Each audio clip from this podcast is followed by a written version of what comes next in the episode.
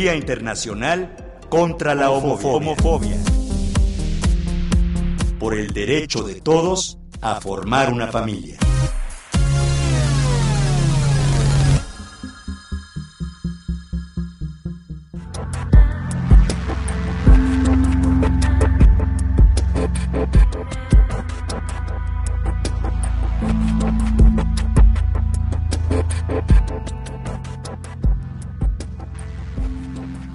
Bienvenidos. El 17 de mayo de 1990, la Asamblea General de la Organización Mundial de la Salud eliminó la homosexualidad de la lista de enfermedades mentales. A partir de esa fecha, gays, lesbianas, transexuales y bisexuales tienen mucho que celebrar en materia de victorias civiles, toda vez que hay más países que se unen a la lista de naciones que reconocen la igualdad de derechos, pero aún falta mucho camino por andar, sobre todo en lo que respecta a la discriminación. La igualdad no ha sido conseguida plenamente, a pesar de los esfuerzos por eliminar la violencia y la discriminación a fin de consolidar una sociedad de derechos. Continúan los prejuicios, los estereotipos, los estigmas hacia la comunidad lésbico, gay, bisexual, transexual, travesti, transgénero e intersexual. Radio Educación, como emisora de servicio público, contribuye a la construcción de una sociedad que reconozca y respete la diferencia, donde no se discrimina a las personas por su sexo o identidad de género. Por eso hoy, 17 de mayo, que se celebra el Día Internacional de la Lucha contra la Homofobia, la Transfobia y la Bifobia, recibimos con muchísimo gusto a la directora del Centro Comunitario de Atención a la Diversidad del Gobierno de la Ciudad de México. Ella es Guadalupe González Vega. Hola, gracias por la invitación. Gracias, Guadalupe.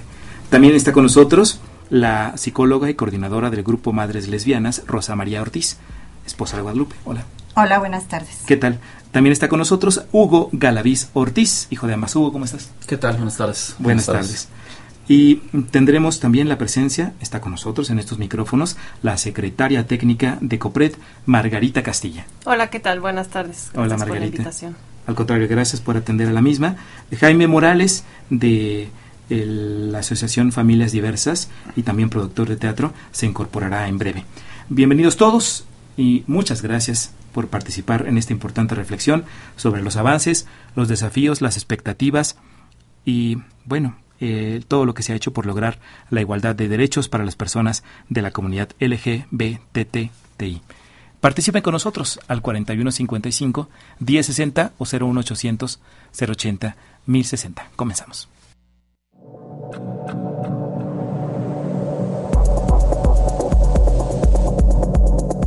A pesar de los avances en materia legal y de protección de derechos de la comunidad lésbico, gay, bisexual, transexual e intersexual alrededor del mundo, para mayo de este 2017, 72 estados criminalizan las relaciones sexuales consensuadas entre personas del mismo sexo siendo Egipto uno de los países más hostiles hacia las personas LGBTI.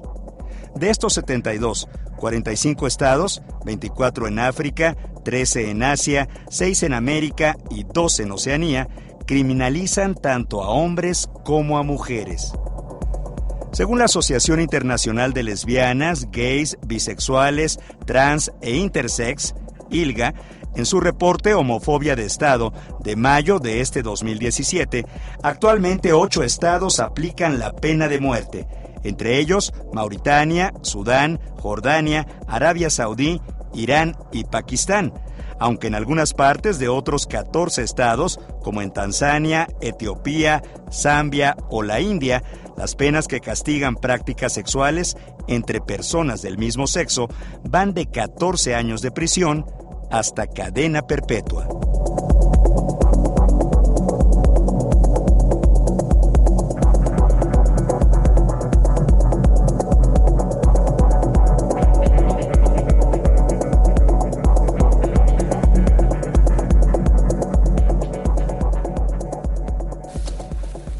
Está con nosotros ya en esta mesa Jaime Morales, él es productor de teatro y también vocero del Movimiento por la Igualdad México. Jaime, qué bueno que pudiste llegar. Gracias.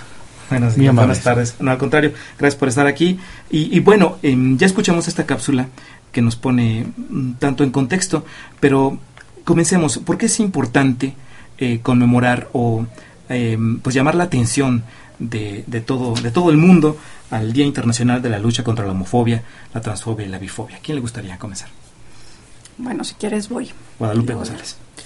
¿Por qué es importante? Mira, eh, para la Ciudad de México el que haya un reconocimiento de la población LGBTI de manera pública significa que existimos, que tenemos cara, que tenemos rostro y que en base a esa visibilidad es que siguen existiendo todavía necesidad de visibilizar derechos que no se han garantizado.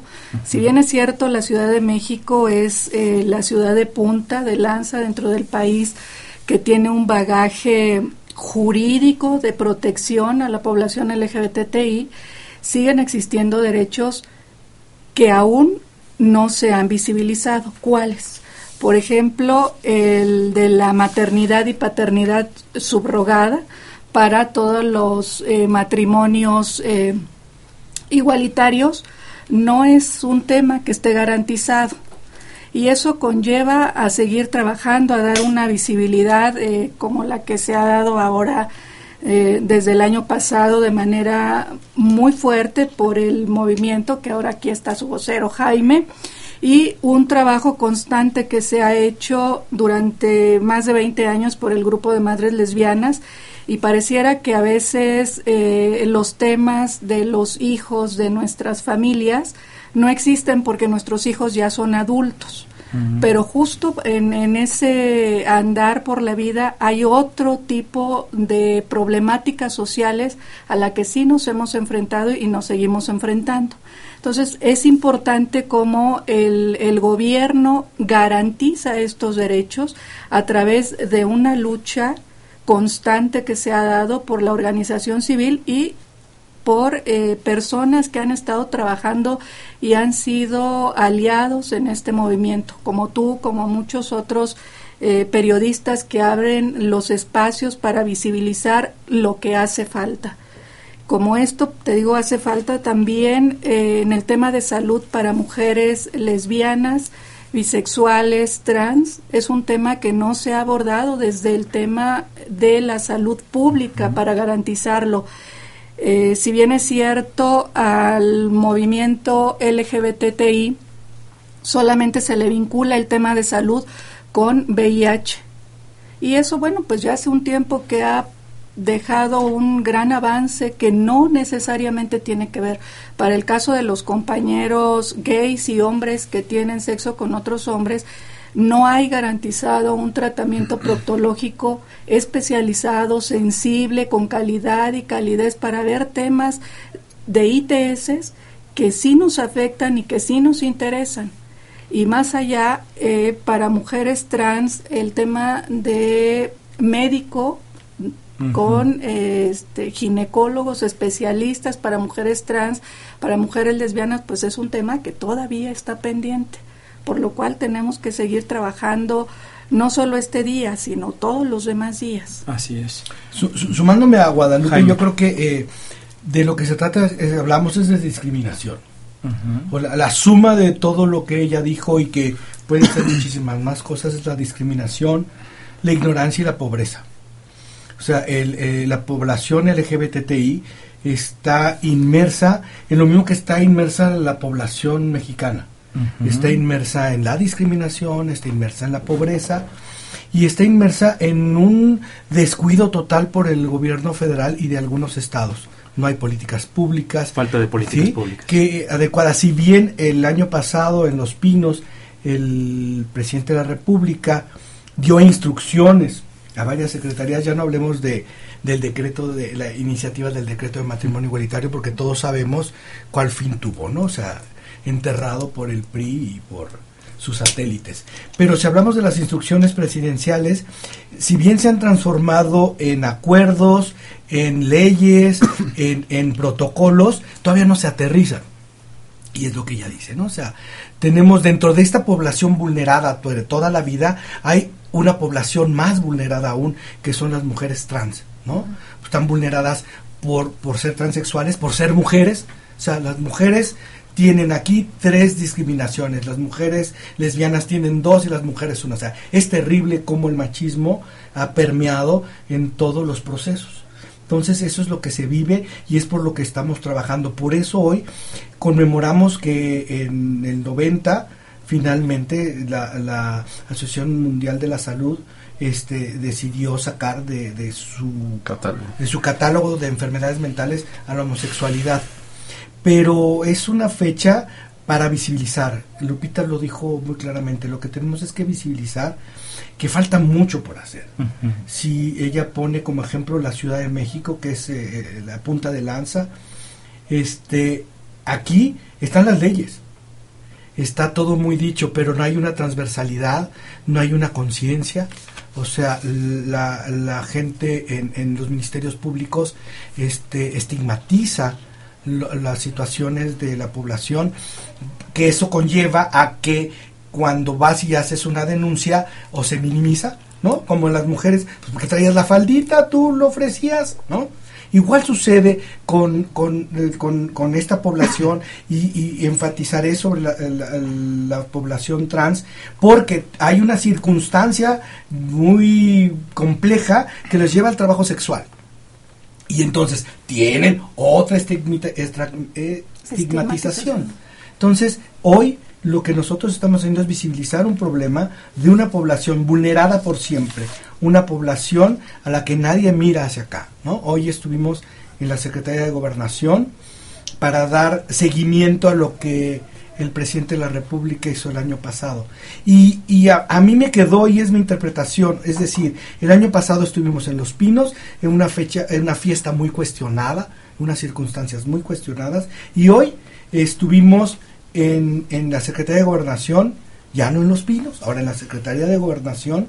Y si bien ha sido terrible lo de los asesinatos de, los y las periodistas, estos siete periodistas eh, ya son nueve en este inicio de año, de repente pareciera que y entonces y toda la población este homosexual que ha sido asesinada a partir de lo que sucedió el año pasado. O sea se visibilizó y le dimos fuerza a un dragón le dimos fuerza a la iglesia sí de una manera terrible. Eh, ahora que mencionas esta esta violencia eh, es el día de la lucha contra la homofobia eh, tenemos datos eh, recientemente obtenidos eh, que nos, nos comparte de producción, seis transfeminicidios en lo que va del 2017 también y seis ataques al mes en promedio en México, casos de violencia homofóbica. ¿qué, ¿Cuál es la situación del país en este, en este sentido?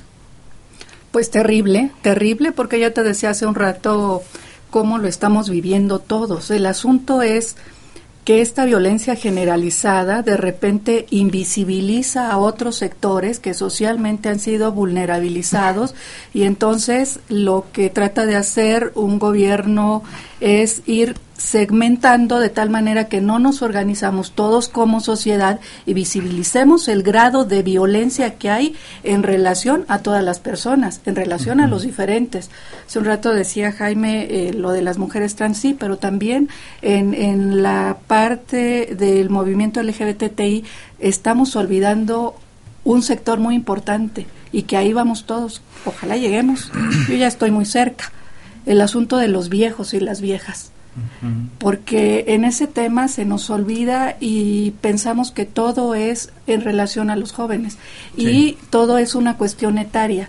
Los periodistas por un lado, las madres de los desaparecidos por otro, eh, las personas LGBT y otro, pero todos pertenecemos a este sector donde el gobierno no ha implementado acciones de política pública para atender el grado de inseguridad en el que estamos viviendo y que ya no nos cuestionamos cuando aparece una persona muerta, pertenezca a cualquiera de los sectores que sea, sino decimos ahora cuántos muertos amanecieron y lo vemos con normalidad. Y entonces vamos normalizando todo este círculo de violencia al que nos ha llevado esta espiral de un sector importante para decir, bueno, pues no pasa nada, hoy solamente mataron uno, en la Ciudad de México solamente mataron dos, cuando en Monterrey o en el norte del país matan a 50 y no pasa nada.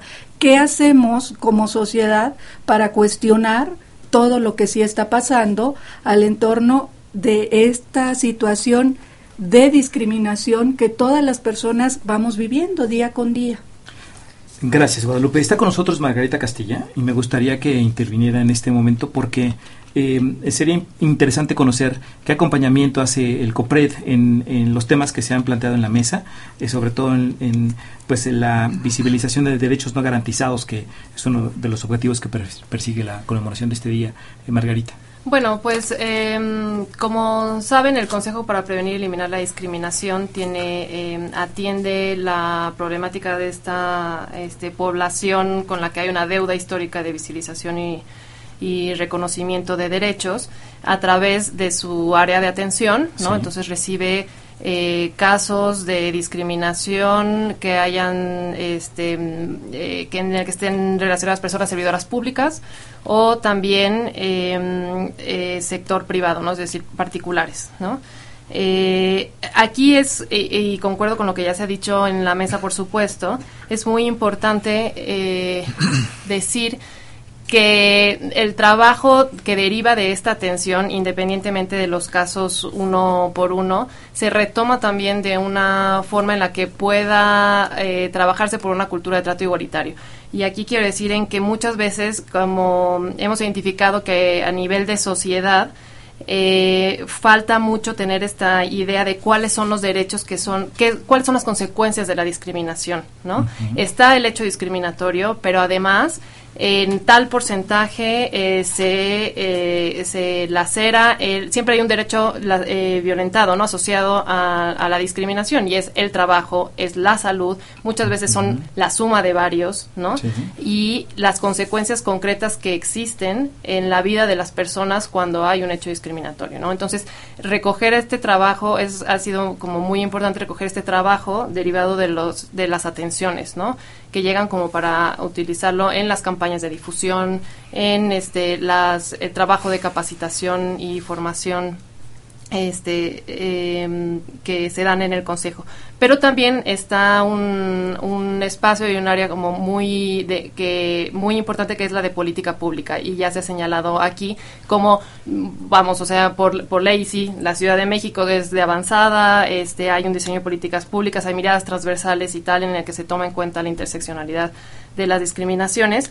Eh, pero seguimos trabajando por la generación, por ejemplo, de estadísticas confiables con base en las cuales podamos tener los números desglosados de qué es este y este es un trabajo interinstitucional de los números desglosados de este por eh, información eh, valiosa, no por eh, mujeres transexuales, varones transexuales, es decir, con un nivel de desglose que se pueda poder incidir como en esto, ¿no? Este y también, por ejemplo, con poder usar lo que ya existe, ¿no? Sí, tenemos un tipo, un, es, un, el homicidio y las lesiones este, están tipificadas y hay un artículo específico que dice, bueno, hay un agravante, ¿no? Si es con odio y por odio se entiende, tal, entonces lo sabemos, ¿no? Pero se activan los protocolos que deben activarse cuando ocurre una lesión o un homicidio por esto. Entonces es mucho el trabajo que estamos eh, apoyando desde COPRED para que puedan este, echarse a andar estas herramientas que ya existen. Si me permites, yo nada más anexaría lo que dice Margarita, que el trabajo que hacen, por supuesto, es fundamental. Pero este trabajo hemos tratado de hacerlo de manera coordinada con la presidenta de COPRED, con casos estratégicos. Y traigo ahora a colación un asunto de una chiquita de secundaria que sufre discriminación porque se cortó el cabello y el maestro le dice que es hombre, la, la forma en la fila de los hombres y le avienta de balonazos porque es hombre. Entonces, bueno, la sensibilidad que tiene el equipo de COPRED hace posible que podamos incidir en áreas que no son permitidas, porque la parte de educación es federal. Sin embargo, con eh, lo que te decía, cuando hay un compromiso como el que tiene la presidenta de COPRED y su equipo, va haciendo un enramado con otras áreas, con la sociedad civil, para poder trabajar y ver que entonces si esa escuela secundaria, que aunque depende de la SEP y es un asunto federal, sí se tomen eh, cartas en el asunto, se capacite y se haga toda esta parte de estrategia que dice Margarita. Sí, eh, este es un caso específico de homofobia. Eh, de ataque de violencia de género, pero vamos a escuchar una cápsula que hemos preparado precisamente con este tema.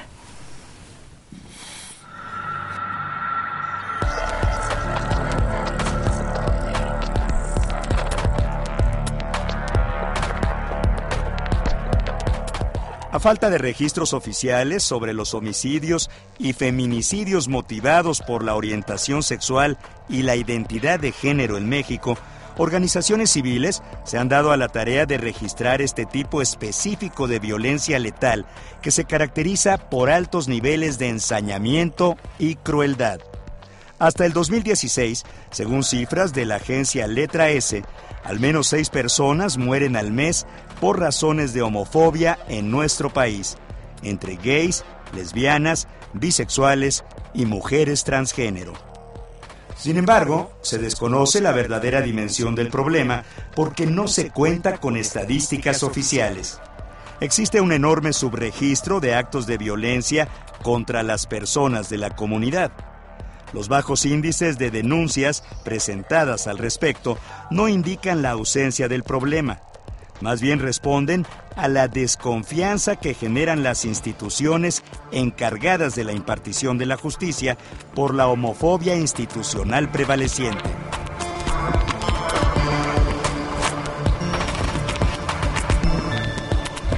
Según la Asociación Internacional de Lesbianas, Gays, Bisexuales, Trans e Intersex, ILGA, en su reporte Homofobia de Estado de mayo de 2017, en México no existen disposiciones federales que agraven las penas para los delitos motivados por la orientación sexual de la víctima. Sin embargo, algunas jurisdicciones han incluido tales disposiciones en sus códigos penales locales. Entre ellas se encuentran Coahuila, Colima, solamente para homicidios, Ciudad de México, Michoacán, solamente para homicidios, Puebla y Querétaro.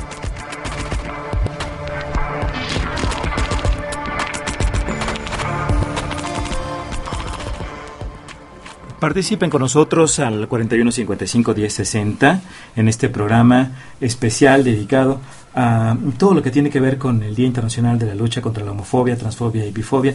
Digo todo lo que tiene que ver siendo muy optimista porque es, un tema con muchas aristas, con, con muchas partes que, que, ni siquiera están eh, en discusión todavía. Nos hace falta mucho camino. Hablábamos de las políticas públicas, lo que tiene que ver con la Ciudad de México a través de la presencia de Margarita con Copret. Pero, ¿qué pasa con la sociedad? Eh, Rosa María Ortiz. ¿Qué pasa con la sociedad? Mira, eh, a partir del año pasado, como bien decía Jaime, que hubo la reunión con el presidente el 17 de mayo, nosotras particularmente sentimos que la lesbofobia, homofobia, transfobia y bifobia, que ya no se veía en esta Ciudad de México con esa intensidad, tuvo un incremento sumamente importante. ¿Por qué? Porque el Frente Nacional de la Familia comenzó a organizarse porque comenzamos a recibir ataques que ya hace muchos años, de verdad, esta ciudad era una ciudad muchísimo más amigable, muchísimo más tranquila. Sin embargo, a partir del año pasado sí hemos sentido un cambio bien importante en la sociedad, lugares en donde se sigue negando el acceso a compañeras, compañeros que van de la mano con sus parejas. Eh, esto que comentaba Lupita de la niña a la que el maestro le, le, golpea porque sí, porque le dice que ella es niño, que porque se corta el pelo así y además la niña pues tiene ciertas características que le gusta jugar eh, al básquetbol y entonces el maestro infiere que porque ella juega básquetbol es niño. Eh, tenemos también el caso de una compañera que acaban de violar hace tres, el lunes. el lunes, el lunes de esta semana, tres días, la acaban de violar dos hombres para que se le quite lo tortilla. O sea, de ese tamaño estamos encontrando eh, ataques que si bien es cierto, nunca han dejado de existir, sí hemos notado que se han incrementado de una manera muy importante. Eh, ¿Cuál ha sido tu experiencia bueno, mira, este, como decía este Rosa María, efectivamente la violencia eh, que se desató de un año para acá, ¿no? un poquito más, pero de que se empezó a, digamos, a manejar em, este este asunto de manera federal, ¿no? Vino a mm, despertar la violencia que yo particularmente no había sufrido hace 25 años, te estoy hablando, ¿eh? O sea, este, yo formo parte de una familia este, lesbomaternal desde siempre. Sí. Entonces, este, he pasado por distintas etapas de agresiones, desde las cosas más, este, diría hasta chuscas, y ahorita me dejas hacer una puntualización al respecto, hablando un poco de la este, homofobia, eh, hasta cosas mucho, muy, digamos, intensas, ¿no? Diríamos aquí, muy intensas, muy serias, muy delicadas, y que a partir de un año para acá, se desató eh, de manera muy intensa, todos lo vimos en los medios, y se debe a una situación, así lo creo yo, particularmente delicada, que eh, parte de la información que se eh, vertió para tales efectos, es decir, para la legalización este del matrimonio igualitario eh, este y demás es que la información fue incompleta es decir parte de esa información el Estado la, la, vertió como un gran logro pero al mismo tiempo vendió un montón de tabúes. No sé no sé si nos damos cuenta pero fue una trampa. Es decir nos llevaron una trampa este, donde de cualquier manera estaba condenado a que a, exponer a la comunidad LGBT sin las garantías sin las garantías necesarias de que, de que los grupos más reaccionarios y retardatarios de este país no, no actuaran. Es decir, pones a la comunidad LGBT en el foco de, de, atención, pero no garantizas un debate de altura, ¿no? permites, por ejemplo, que en las iglesias se hagan ataques este, miserables y criminales y anticonstitucionales, porque eso fue lo que sucedió, ¿sí? Y este, y entonces dices, bueno, pues este, estamos abiertos al diálogo. Eso no es un diálogo, eso es exponer a la comunidad LGBTI este, a una carnicería, llegaron al grado de decir, bueno, pues que se hagan encuestas. ¿Encuestas de qué? O sea, ¿por qué alguien más tiene que decidir sobre nuestra vida. Y mira, nada más para concluir, decías en, en tu primera pregunta, ¿qué significa, qué significado tiene el 17 de mayo? Uno muy sencillo y nada más, ¿eh? O sea que la Organización Mundial de la Salud descatalogó este, la homosexualidad como una enfermedad. Y nada más. O sea, sí es importante, sí. Es insuficiente, por supuesto. Porque, por ejemplo, en la ciudad, sociedad mexicana hipócrita, ¿sí? Este, estamos acostumbrados a la normalización de la homofobia. Y te voy a poner un ejemplo clarito. Hagamos un chiste. Hagamos un chiste de los maricones. Y todos lo festejan y todos lo celebran, ¿sí? Este, hagamos un chiste de las marimachas y todos lo celebran, hagamos un chiste de las vestidas. Gritemos puto en el estadio. Gritemos puto en el estadio y aplaudamos y demos cinco mil likes. Demos cinco mil likes a la violencia normalizada. Y te voy a decir una cosa, frente a eso, frente a ese tipo de prácticas cotidianas, estandarizadas, este, ya tan aceptadas en, en nuestro actuar, es que francamente las acciones de la Organización Mundial de la Salud sirven para nada. Muy insuficientes. Muy insuficientes, muy insuficientes, porque no está acompañado, porque no está acompañado esto que hablaban, esto que hablábamos aquí en la mesa, que hablaban en la mesa, las acciones públicas pues, de, gobierno, las acciones de gobierno, si no están acompañadas este, de, de realmente proyectos educativos, este, y a largo plazo, ¿eh? o sea, no esperamos milagros, no esperamos este, no esperamos este cosas como por inmediatas, inmediatas porque también sería mentiroso, ¿no? Utópico, pero sí me parece que son no hay una base firme. Sí, las acciones de gobierno tienen que estar acompañadas de un proyecto educativo. De nada sirve que yo diga, y te voy a poner un ejemplo muy sonso si tú quieres, de nada sirve que yo te diga, este, pues vamos a poner un vagón para mujeres. ¿No? Este asunto de la discriminación positiva, pero no atiendes la violencia de género. O sea, entonces es, es la parafernalia, es la acción insuficiente, este... Es un paliativo. De, mira, demagógica del gobierno, ¿no? Ahora, eh, perdón, me gustaría antes de continuar que eh, Margarita Castilla nos hable un poco de la lesbofobia que, que está también marcada en todo esto.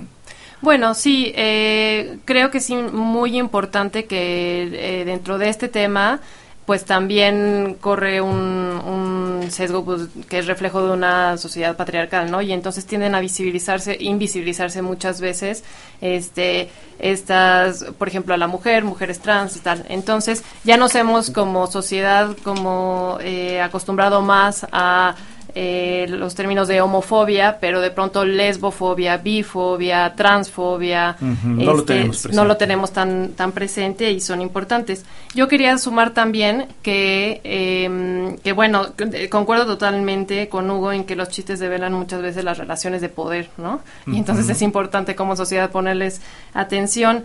Em, un, poco desde, desde COPRED tomamos como ese tipo de, de cuestiones también para la capacitación a través del Instituto Nelson Mandela y la formación, como decía, de personas servidoras públicas y también es eh, con el trabajo así fundamental de las organizaciones de la sociedad civil para la sociedad en general, ¿no? Em, y como decía, es muy importante a partir de todo lo que se ha platicado acá, motivar a la, al invitar, motivar a la gente a la, a la denuncia de los casos, en un porcentaje de casos de los que llegan, digamos, este, configuran discriminación, pero muchos otros es una orientación en general en el que es la oportunidad también para COPRED de, eh, de tener, de referir a las diferentes instituciones, ¿no? De, del gobierno de la Ciudad de, México que ofrece servicios este y bueno opciones no de, que son derechos de las personas. Y este y en ese sentido yo si me permites me gustaría nada más eh, decir que si necesitan denunciar quieren anunciar vengan a COPRED el teléfono es 53 41 30 10 y en la página, nuestra página de internet copred.cdmx.gov.mx pueden buscar también los formularios, las quejas se pueden presentar en, en línea también. Sí, gracias Margarita. Antes de la segunda parte del programa, eh, Jaime, ¿querías agregar algo? Sí, yo, yo me quiero sumar a lo de Hugo, no estando tan de acuerdo con él, o sea, me sumo a, este enojo, me sumo a esta indignación, pero la Asociación Mundial de la Salud no tendría por qué hacer otra cosa. O sea, creo que, que, lo que podemos decir, y, creo que estaremos de acuerdo todos, que no es un problema de instituciones. Es un problema de la sociedad. Sí. Margarita ahorita nos invita a la denuncia, pero creo que todos vamos a convocarlos a la conciencia. O sea, no va a haber un decreto presidencial, no va a haber un secretario de Estado que acabe con esto si nosotros no lo acabamos en nuestra cabeza si nosotros no hacemos conciencia de quiénes somos y que somos los diferentes, no que es diferente el de enfrente. Si podemos educar a nuestros hijos en ese ámbito, que ojalá hubiera programas educativos, ¿sí? Pero el, secretario Nuño, y hay que dejarlo muy claro, fue el único secretario que recibió instrucciones y no nos recibió. Fue el único que no hizo nada en un año. Va a tener muchas justificaciones, ¿no? Pero este, eso como quería dejarlo. Pero es invitar a la sociedad a que reflexione, a que reflexione con que todos somos diferentes. A partir de que todos somos diferentes, no podemos ver al de enfrente como algo que no embona con mi vida. Si yo soy diferente y tú eres diferente, embona en mi vida. Embona en mi vida porque pasas por ahí, porque estás en mi casa o porque te veo en la televisión. O sea, tenemos no solo que tolerar, sino respetar al de enfrente. Tenemos que hacer conciliarnos con el de enfrente y conciliarnos con lo diferente. No vamos a acabar con los ataques a las niñas en las escuelas mientras nuestros hijos desde nuestra casa no reciban ese respeto. Que no de repente 10 niñas se voltean y le digan al profesor, oiga, si no somos todas. ¿No? Es, es terrible lo que pasa, pero no solo pasa en el vagón rosa, pasa con toda la población. El 70% de la población en este país está en pobreza extrema. ¿Sí? La gente que vive en esta ciudad y que, y que transita en el metro, la mayoría de ellos no tienen recursos. Y eso es discriminación. Y es ese enojo que traen todos los días provoca una violencia. Parte del problema. ¿No? Vamos a hacer una pausa, amigos. Eh, comuníquese con nosotros, participen al 41 55 10 60 o 01800 080 1060. Estamos en un programa especial dedicado al Día de la Lucha contra la Homofobia y la Transfobia aquí en Radio Educación.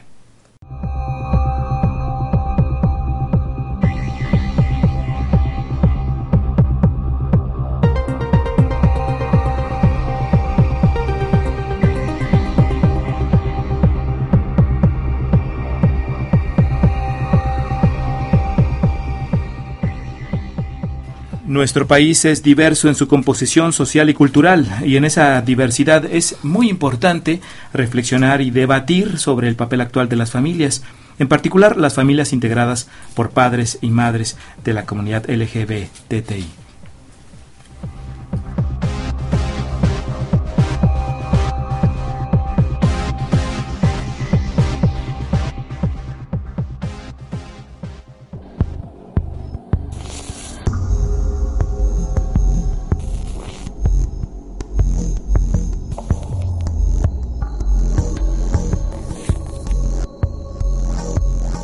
Existe una ley federal de matrimonio entre personas del mismo sexo en México. El estado actual de la ley en México al respecto es complejo. Algunas jurisdicciones han promulgado leyes locales que establecen este derecho, incluyendo Campeche, Coahuila, Colima, Ciudad de México, Michoacán, Morelos y Nayarit. Por otra parte, en junio de 2015, la Suprema Corte de Justicia en México declaró que era contrario a la Constitución que un Estado negara el reconocimiento de un matrimonio entre personas del mismo sexo válidamente celebrado en otro Estado. Actualmente, los matrimonios entre personas del mismo sexo están legalizados y pueden realizarse sin trámite de amparo en la ahora Ciudad de México, Quintana Roo, Chihuahua, Coahuila, Nayarit, Jalisco, Guerrero, Campeche, Michoacán, Morelos, Colima y Chiapas. Así, México forma parte de los 23 estados en todo el mundo que reconocen como legal este tipo de matrimonio junto a países como Brasil, Colombia, Estados Unidos, Suiza, España o el Reino Unido.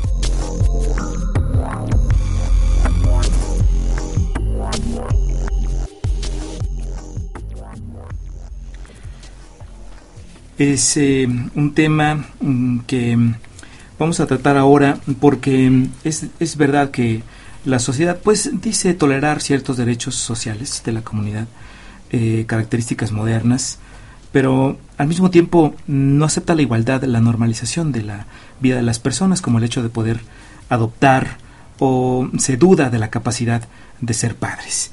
Eh, escuchamos esta cápsula porque también queremos saber su opinión en torno a los derechos de las familias diversas. Es uno de los temas eh, que a nivel internacional se adoptaron en la eh, conmemoración de este día ¿Cuál es el papel que juegan las familias? ¿Y se respetan los derechos de las familias diversas en México? ¿Qué les parece? Este, pues no. Hugo a la ¿No? no. sí, sí. Eh, no, no se respetan, pero mm, seguro ahorita aportarán otros elementos, pero lo que subyace en todo esto es una política, una ideología de exterminio. Y te explico por qué cuando hemos pasado el primer eh, peldaño de la del reconocimiento legal de las este, relaciones eh, de, las uniones este, de la comunidad LGBTTI ponemos bueno, es decir la sociedad en términos generales pone sí pero que no adopten cuál es el mayor riesgo que encuentran eh, con la adopción pues que dicen la primera argumentación y que decía el Frente Este Nacional de la Familia de la manera más absurda, ¿no? Decía, este, es que si las lesbianas adoptan, van a producir este niños homosexuales y, y, mujeres y niñas lesbianas. Y como no queremos que se reproduzcan, que no que no adopten. Por eso yo digo, de manera inmediata lo que hay es una ideología de exterminio. Es decir, a mí no me gusta la palabra tolerancia. No, no me gusta la palabra tolerancia. Yo prefiero respeto. Porque si hablamos de tolerancia, este, hablamos de, de que te contengo. Es decir, estoy ahí tolerando y estoy tolerando tu estilo de vida y demás, pero en el fondo pases de esta raíz. Sí, pero en el fondo lo que o sea, no, ni siquiera o sea, respetar es otra cosa, ¿no? Respetar es que aunque no este lo que decía Jaime, ¿no? Que aunque formes parte de la otredad, no significa que esto te convierta en descalifique, te descalifique, ¿no? Este entonces, de entrada, de entrada, esa es la, la, primera cuestión, ¿no? Que hay una política, hay una ideología de exterminio que me parece gravísimo. Ahora, hay este mm, avances, pues sí, claro que hay avances. Este Grumale viene luchando desde hace 25 años, desde hace 20, años, este eh, justamente en este tipo de cosas eh, se han sumado, se han ido sumando con los años otras voces, por supuesto, que vienen a reivindicar el derecho este como cualquier ciudadano porque aquí es aquí es realmente donde está desde mi punto de vista el verdadero secreto de todo el asunto si yo soy un ciudadano, es decir, este sujeto a derechos y obligaciones, pues no entiendo por qué el Estado este, y en este caso la sociedad quieren marginar nuestros derechos, quieren reprimir nuestros derechos. Entonces, conculcar los derechos. Sí, por supuesto. Entonces me parece, me parece que de entrada la primera argumentación, ya más allá de las cuestiones ideológicas, este, eh, y, de afinidades y demás, la primera cuestión es, el derecho. Si yo soy un sujeto que paga impuestos, sí, soy un sujeto también que tiene derechos. ¿A qué problemáticas se enfrentan las familias diversas? Yo, yo quisiera antes sí, un poco lo que dijo Hugo. O sea, si bien eh, lo acompaño en esta indignación, este no es eh, no es una generalización. O sea, yo soy padre adoptivo y este y, y, y tenemos un grupo de padres y, y madres y te puedo decir que sí ha cambiado y no es toda la sociedad es esta sociedad que aglutinó con mentiras la Iglesia Católica, ¿sí? Es, que hay que aclararlo. El, el, Frente Nazi con, de la Nacional de la Familia lo que hizo fue convocar a las personas diciéndole que iban a atacar a los niños y les iban a permitir una serie de cosas, que no, fue, no es así. Si tú vives en una cotidiana, ¿sí? con la gente hay otra, hay otra mirada hay otra mirada y es, es, un paradigma que tenemos que ir cambiando. O sea, las familias, sobre todo de mujeres con hijos, de, de, mujeres lesbianas con hijos, es de siempre. Han estado ahí y han, han batallado con la discriminación que batalla muchísima gente. Específicamente eh, en tu caso. En mi, caso, en mi caso no es ejemplo, porque tengo un entorno muy privilegiado. Sí, yo escogí la escuela, yo escojo dónde vamos y qué hacemos, pero no es mi caso. El caso de la mayoría es que te encuentras en la escuela pública donde la directora te manda a llamar porque no puede haber dos mamás aquí, ¿sí? Esa es, esa es una problemática. Pero esa problemática se suman muchísimas otras cosas más. Pero sí quiero decir que no es la generalidad de la población.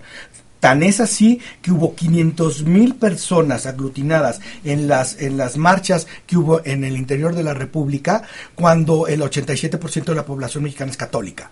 ¿Sí? Y en la Ciudad de México hubo 17 mil personas. O sea, eso no es la mayoría de la población. La mayoría de la población quizá no sepa qué hacer, quizá esté temerosa a tomar una decisión que a nosotros nos corresponde ayudar a cambiar el paradigma. ¿sí?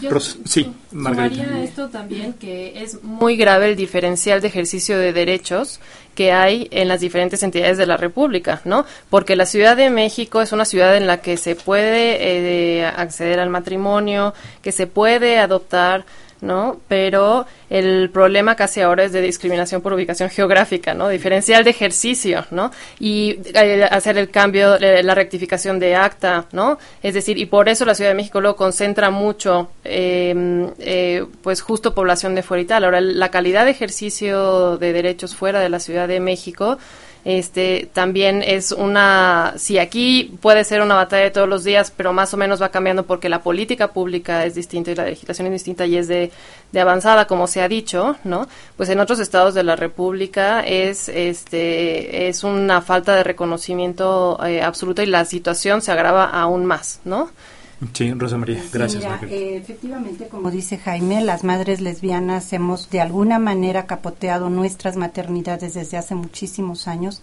Sin embargo, no por ello nos hemos enfrentado a situaciones muy complicadas en donde, por ejemplo, sigue diciéndose que no son dos mamás, sino que una es la tía o la madrina o la amiga de la mamá y eso también es someter a los niños a otro tipo de discriminación porque dentro del hogar se les dice son tus mamás las amas y te aman y te protegen, pero no le digas a nadie.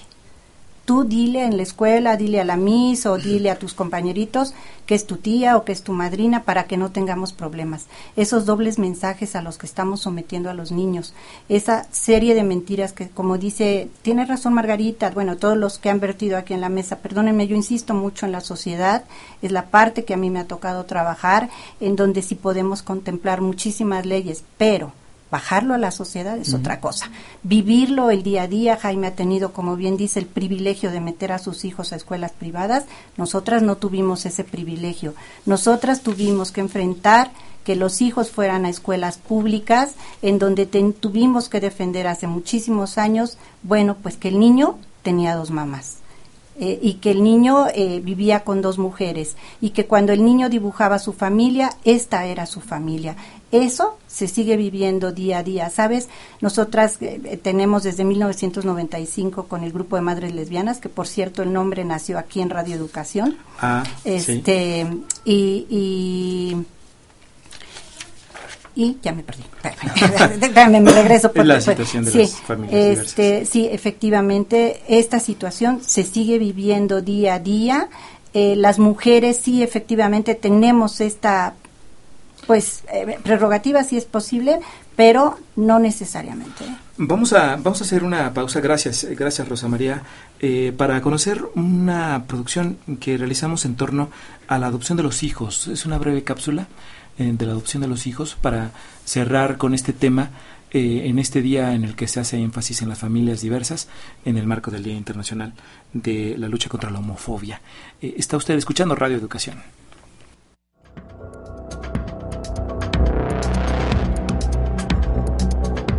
De acuerdo con la Asociación Internacional de Lesbianas, Gays, Bisexuales, Trans e Intersex, ILGA, en su reporte Homofobia de Estado, en México no hay ninguna ley federal que permita la adopción conjunta por parejas del mismo sexo. La situación de los matrimonios del mismo sexo es legal y compleja. En algunas jurisdicciones, que cubren alrededor del 15% de la población del país, la legislación prevé la adopción conjunta por parte de parejas de personas del mismo sexo casadas, entre ellas Campeche, Coahuila, Colima, Ciudad de México, Morelos y Nayarit.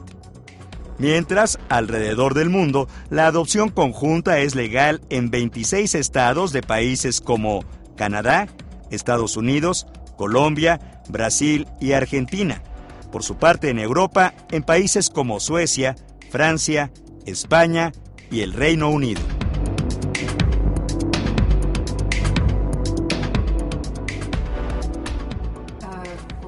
que en la Ciudad de México tenemos ciertas prerrogativas que no hay en ningún otro lado. Así. Bueno, eh, tenemos, pues son muchos temas, son, son muchos temas. Eh, es imposible agotar, agotar eh, la, discusión porque hacen falta muchas cosas. la visibilización de derechos, visibilización de derechos que bien mencionaba en Guadalupe al principio, nos ha llevado a todo esto.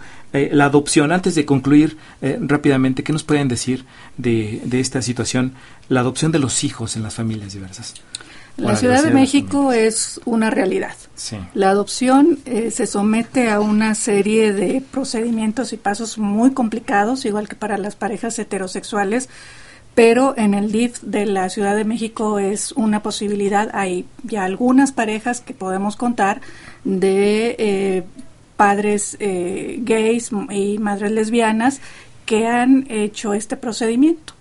Actualmente ahora estamos dando acompañamiento a dos parejas y se hace de manera como tienen que ser todos los derechos, sin discriminación y con acceso.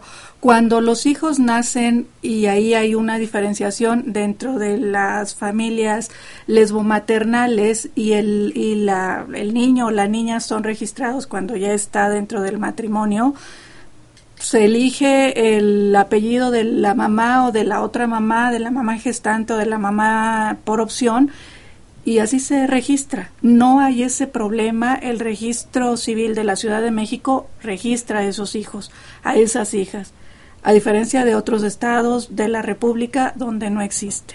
Entonces, sin embargo que esto exista, no quiere decir que no se viva otra serie de discriminaciones, como ya decía Rosa María, en las escuelas o a nivel sociedad, pero sí tenemos que tomar en cuenta los avances que hemos tenido para ver qué nos hace falta y seguirlo trabajando.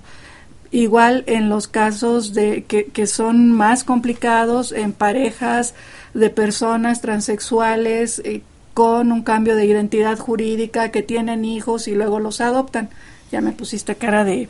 Yo, yo, yo, yo, yo, Pero un, par de cosas. Uno, creo que lo más importante de la adopción es que las instituciones protegen al menor, o sea, los filtros y, el proceso que hay para adoptar protege definitivamente a los menores, o sea, sea quien sea quien lo adopte. Eso es como lo más importante.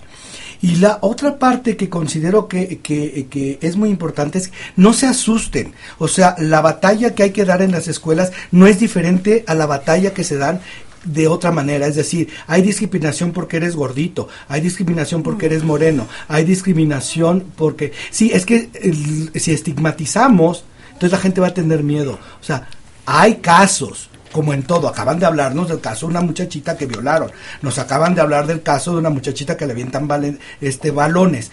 Es la discriminación la que es el, la base de todo lo que sucede. Yo eh, parece que voy a discrepar de la gente que está en la mesa, pero quiero insistir, la discriminación que hay contra los hijos de madres lesbianas y padres homosexuales sí es diferente, pero no es mayor a la discriminación que sufren los hijos de un alcohólico, a los, a los, a los que sufren por una madre soltera. No es mayor a, aquellos que son rubios, donde casi no hay rubios, o el más inteligente o el más vivo. Estoy hablando de generalizaciones y hay matices. Mm, bueno, yo difiero con Jaime, por supuesto que sí. Eh, en esta sociedad donde particularmente se nos tacha por nuestra orientación sexual, porque tiene que ver con nuestra sexualidad. Todo lo que hablemos de la cintura para arriba es correcto en esta sociedad. Lo que hablamos de la cintura para abajo, lo que tiene que ver con genitales, ese es un problema dentro de la sociedad.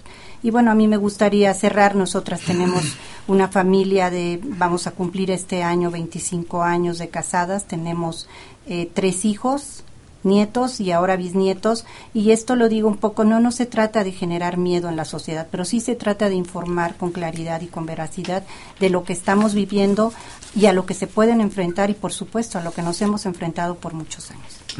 Sí. Eh, también, perdón, difiero y decía, anticipaba Jaime, ¿no? Dice, creo que vamos a estar en desacuerdo. Sí, es cierto, este, porque ni siquiera es un problema de eh, discriminación únicamente. O sea, es un problema de violencia.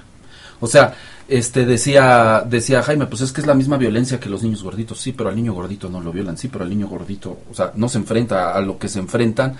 Este es un problema muy específico. Por supuesto, el otro también existe. O sea, no significa que con esto se está se está este eh, menos soslayando otro tipo de problemáticas y otro tipo de violencia y de discriminación, pero la violencia de carácter sexual que tiene que ver con los temas de la sexualidad es gravísima gravísima. Y, y no se trata tampoco de decir, bueno, pues es que como aquí nada más fueron 17 mil personas a la marcha, pues es que entonces el Frente Nacional de la Familia no funcionó. Tiene razón Jaime, efectivamente no cuajaron muchas de sus acciones, pero eso no significa que, que por eso este, no sean menos virulentos o que sean este o que sean insuficientes. No decir que es toda la sociedad. No, pero a mí me parece que lo que sí permea de manera general o sea, sí, yo, o sea, yo no estoy diciendo que toda la sociedad, efectivamente, pues está tu caso, ¿no? Donde dices, este, pues yo soy de un sector privilegiado, donde no he tenido que enfrentar ese tipo de cosas.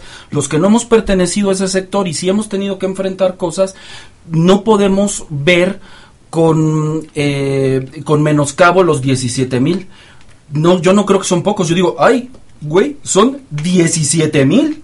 O sea, yo lo veo muy grave porque este asunto efectivamente va generando este un problema em, que, que, puede explotar. Tiene razón Jaime en algo, dice, no generemos miedo, no, no se trata de generar pánico, pero tampoco se trata de minimizar un problema que existe, que existe, ya me voy a callar, que existe a partir a partir de la problemática, a partir de nuestra historia personal. O sea, es decir, a mí, yo también soy un adulto este que efectivamente que, afortunadamente pues me ha salido bien la vida pero no puedo a partir de eso decir no hay bronca sí sí las hay por supuesto. ¿Cómo te despides, Margarita Castilla? Bueno, pues eh, nosotros consideramos que es muy importante la visibilización de las particularidades, ¿no? Porque en una sociedad tan diversa como esta es importante visibilizarlas y creemos en, e, ese sentido, por ejemplo, tenemos un artículo quinto de la ley para prevenir y eliminar la discriminación que es larguísimo, ¿no? Y es larguísimo y se han ido sumando más categorías, sí transfobia, sí bifobia, este, sí ahora supongo que a partir de la Constitución se sumará islamofobia, ¿no? Este, sí por orientación sexual, sí sí por opinión política, sí porque son las batallas que se han ganado en esta ciudad, ¿no? Y es importante visibilizar esas eh, diferencias. Yo cerraría este, invitándolas a, a todas las personas a, acudir a COPRED un poco porque coincido mucho con el trabajo que es necesario desde la sociedad, el cambio cultural que hay, em, pero el, el, cambio, el trabajo conjunto, ¿no? Como para denunciar, poder seguir trabajando como se ha hecho hasta ahora este, desde COPRED con la sociedad civil, con el cambio por una cultura de trato igualitario y este, por la atención de los casos en particular para poder seguir visibilizando estas particularidades que, y las causas de la discriminación en nuestra sociedad. Gracias, Margarita. Rosa María, ¿te gustaría agregar algo? Pues, no, ya se rehace. muy bien, muy bien. Bueno, Guadalupe González. Bueno, yo abono a esto que sí es necesario las diferencias y sí hay diferencias en nuestras orientaciones e identidades sexuales. No es lo mismo que te digan en la calle negro, hasta lo tomas como, pues, órale, o gordo, mira gordo, a que te digan puto o que te digan tortillera. Y esa diferencia esa diferencia es la que nos da la posibilidad de enfrentarnos día a día y decir, ah, tenemos que seguir trabajando. Y bueno, yo nada más dejaría eh, los datos del Centro Comunitario de Atención a la Diversidad Sexual. El teléfono es 55 33 6008 y estamos en Genova 30, letra H. Brindamos diferentes servicios y ojalá nos puedan acompañar. Gracias, Guadalupe. Bueno, nos, despedimos. Eh, gracias, eh, Jaime Morales. Pues yo nomás les quiero decir, lo que no estoy a favor es a favor de las, de las este, generalizaciones, solamente eso. Este, suscribo lo que dicen las compañeras y el compañero y este y creo que el asunto es la educación, es la difusión de, de la verdad, es poder hacer conscientes de lo que somos y de que los demás. Pero en esta no generalización, sí digo que el problema que del que estamos hablando hoy es un problema que permea a toda la población no es nada más de la población LGBTI. Hay su diferenciación, pero la violencia de este país está golpeándonos a todos. El 17 de mayo. 17 de mayo. Día en contra de la homofobia. Sí, nos sumamos a todas las violencias, pero hoy es 17 de mayo. Concluimos.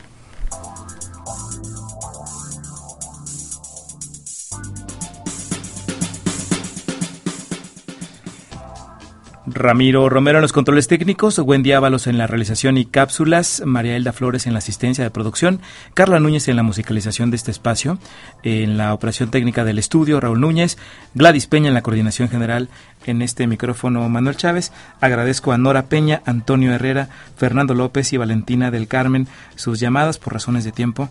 No pudimos eh, leerlas al aire, pero están aquí a disposición de nuestros invitados. Esta tarde agradezco el trabajo de nuestros compañeros y también de quienes estuvieron en esta mesa, Guadalupe González, Margarita Castilla, Rosa María Ortiz, Hugo Galaviz y Jaime Morales.